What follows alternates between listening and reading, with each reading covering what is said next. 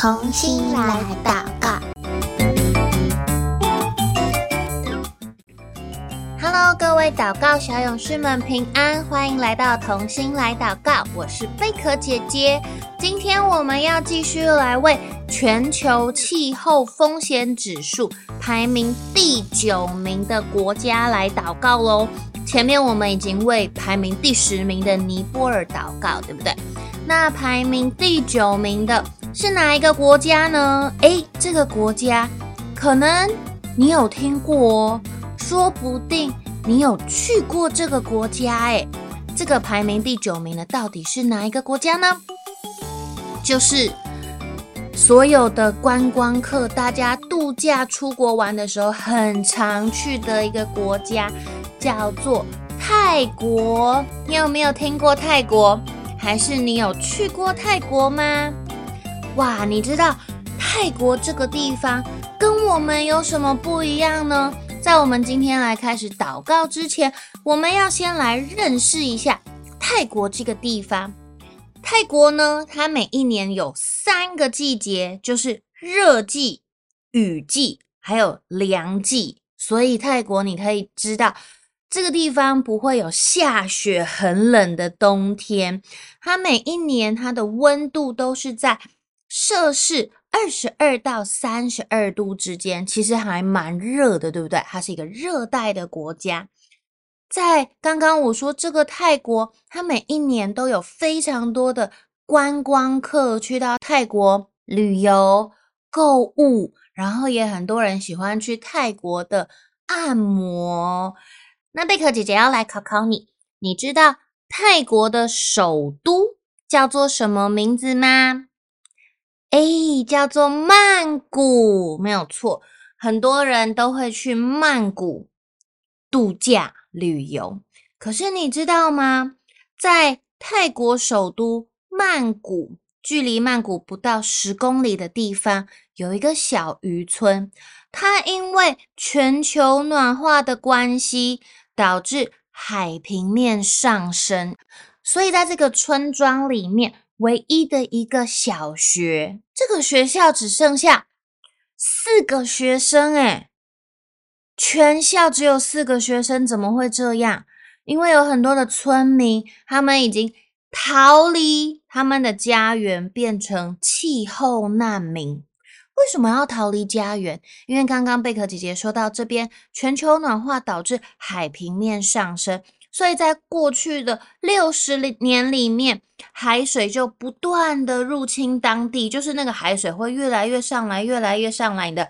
本来很大的那个海滩，或者是你距离海滩本来很远，可是因为海水越来越多啊，那个天气整个地球太热了。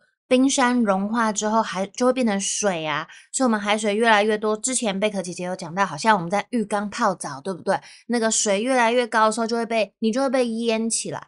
所以呢，这个小村庄它就是海水不断不断的入侵当地，他们能够居住的地方越来越少，所以当地的居民他们就不断的外移到比较内陆的地方，才不会被水淹到。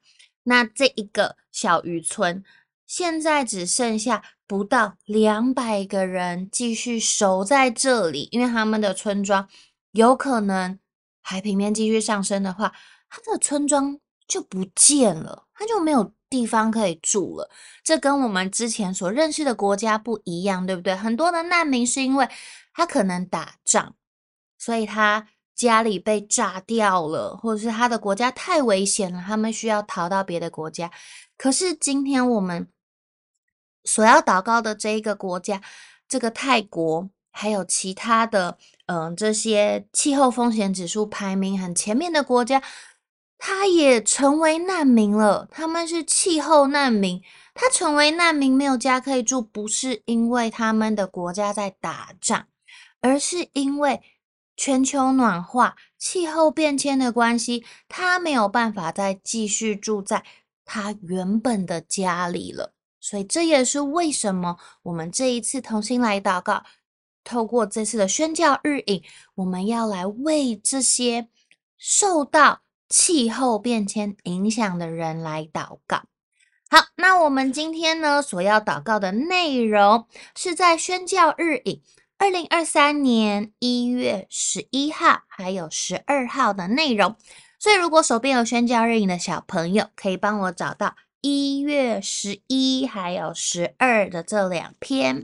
如果你去过泰国，你可能听过泰文，对不对？有人说呢，泰文长得很像。毛毛虫，还有越南人会把泰文说成是捏碎的王子面，泰国当地就叫做歪歪面。诶，为什么呢？泰文长什么样子啊？如果你手边有宣教日影，你可以看到旁边一月十二号的内容，在第三行就有一个短短的泰文。哦，你觉得它看起来像什么呢？贝壳姐姐觉得这个泰文看起来好像真的蛮像捏碎的王子面的耶！哇，我都看不懂诶。在泰国，他们大部分的人都是很虔诚的上座部佛教徒。那在他们的东北部乡下，有生活非常辛苦、非常困苦，需要出国工作的。贫困农家，比如说有很多来台湾的泰国籍移工，他们大部分几乎都是来自泰国的东北部。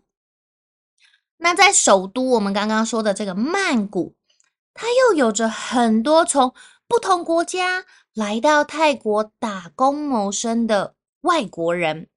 那在泰国的南部呢，则是住着上百万的穆斯林，而且在这边的泰国人，他们一天到晚都想要独立，所以南部是比较动荡的一个地方。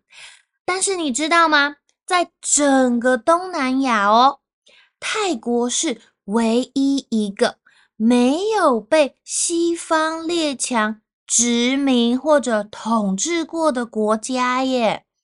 泰国可以说是东南亚族群最融合的国家，特别是华人跟泰人之间相处非常的融洽。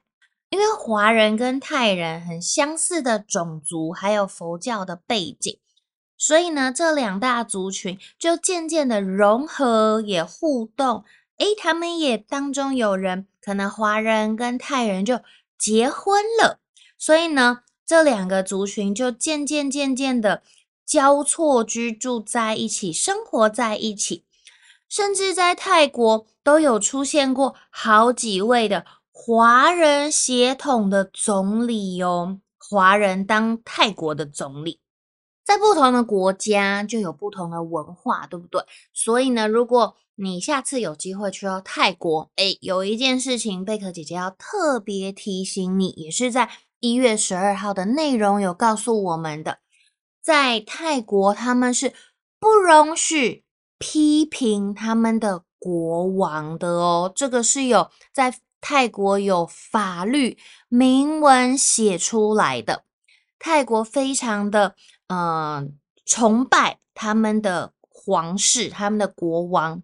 现在的国王叫做瓦吉拉隆功，他是从。呃，一七八二年开始延续到现在的泰国王室却克里王朝的第十任国王了，所以这个国家是有国王的哦。泰国的传统信仰，他们认为，呃，这些泰王是经过很多年的轮回跟修行，所以泰王的身上流着很。纯净的血统，王位也象征着他至高无上的智慧，还有美德。一般的百姓，你看到国王的时候，你不可以眼睛直着直视，这样盯着他看哦，也不可以直接叫国王的名字。在小学生，泰国小学生的课本上，都有告诉小朋友说。自古以来，这个泰国的国王都是很爱他的子民的，所以我们要很敬重、很尊敬我们的王室。一直到现在，在泰国的电影院播放每一个电影之前，或者是电视台开播，或者是结束之前，以及演唱会或者是舞台剧表演，反正就是各大的呃活动开始前，他们都会播放。泰国王室的颂歌叫做颂圣歌，还有泰王亲临的画面，然后所有现场的民众，不管你是要准备看电影，还是准备看表演，还是电视台要开始播放新闻之前，所有的人都要肃立向太王致敬哦！哇，这跟我们平常生活的嗯比较。不太一样，对不对？可是你知道吗？其实，在台湾，嗯、很久以前，在看电影之前，或者是看戏之前，也是要播放国歌的，只是现在就没有了。那么呢，刚刚我们说到，在泰国，他们非常的敬重，也很崇拜他们的皇室，对不对？刚刚我也贝克姐姐也说到，在泰国是有法律规定。不可以批评泰皇的，因为有一个冒犯君主罪的这项法律，在泰国刑法的第一百一十二条里面，还有写到说，禁止任何人诋毁、羞辱、威胁泰国国王、泰国王后或其他法律继承人及摄政者。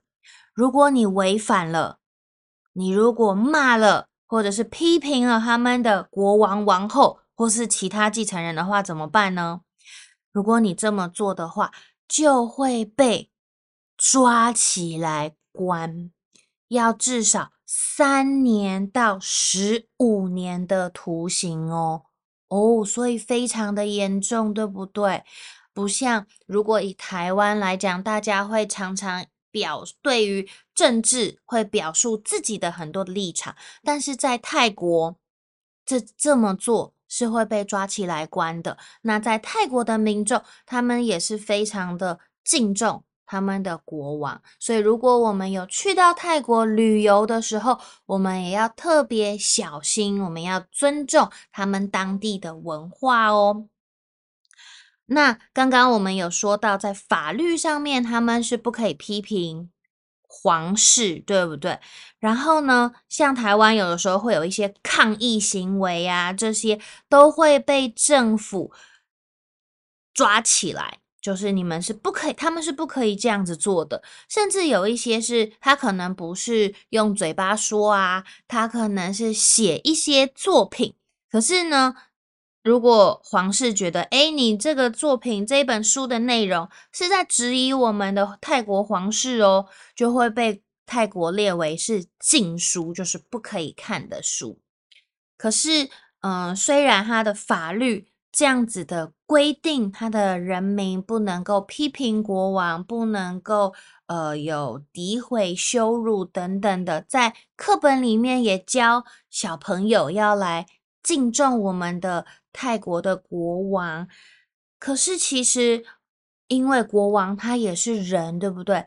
人就是没有办法，所有的事情我们都会啊，所以他们还是有一些的可能行为或者是做的事情，让人民不是很开心，不是很满意。所以，嗯，泰国的人民他们就只能自己不开心喽，他也没有办法做什么事情去表达。他们的不满，或者是告诉这个国王。那身为基督徒的我们，我们能够做什么呢？当然不是替他们说啦。我们要做的最重要的，也是第一要第一要紧要做的事，就是来为泰国祷告，为他们的王室，也为他们的百姓来祷告。所以接下来我们就要一起。来为泰国祷告喽！贝壳姐姐邀请你，可以把眼睛闭起来。等一下，贝壳姐姐祷告一句，请你跟着我一起祷告一句：亲爱的天父，我们为泰国祷告，愿泰国君王以及泰国的人民，能向你谦卑，明白你才是万有君王。求你让他们在生活当中可以接触福音。能够认识你，也祝福泰王能够行公义、好怜悯、存谦卑的心，与你同行，以你的大能、智慧。来引领泰国朝向你的心意前行，保守当地的基督徒能够为你发光，传扬福音。谢谢主耶稣，听我的祷告。奉主耶稣基督的名求，阿门。泰国现在网络上已经有非常多他们的资料，因为也有很多人去到那边观光旅游，所以贝克姐姐也鼓励你可以上网看一看泰国这个国家。诶，它的国旗是什么颜色的呢？当国王生日或者是出生的那个星期，泰国的人民会做些什么啊？他们会穿什么颜色的衣服来表示对国王的敬爱跟支持呢？这个题目就留给你跟爸爸妈妈一起来找答案喽。天的同心来祷告到这边先告一个段落喽，我们下集再见，拜拜。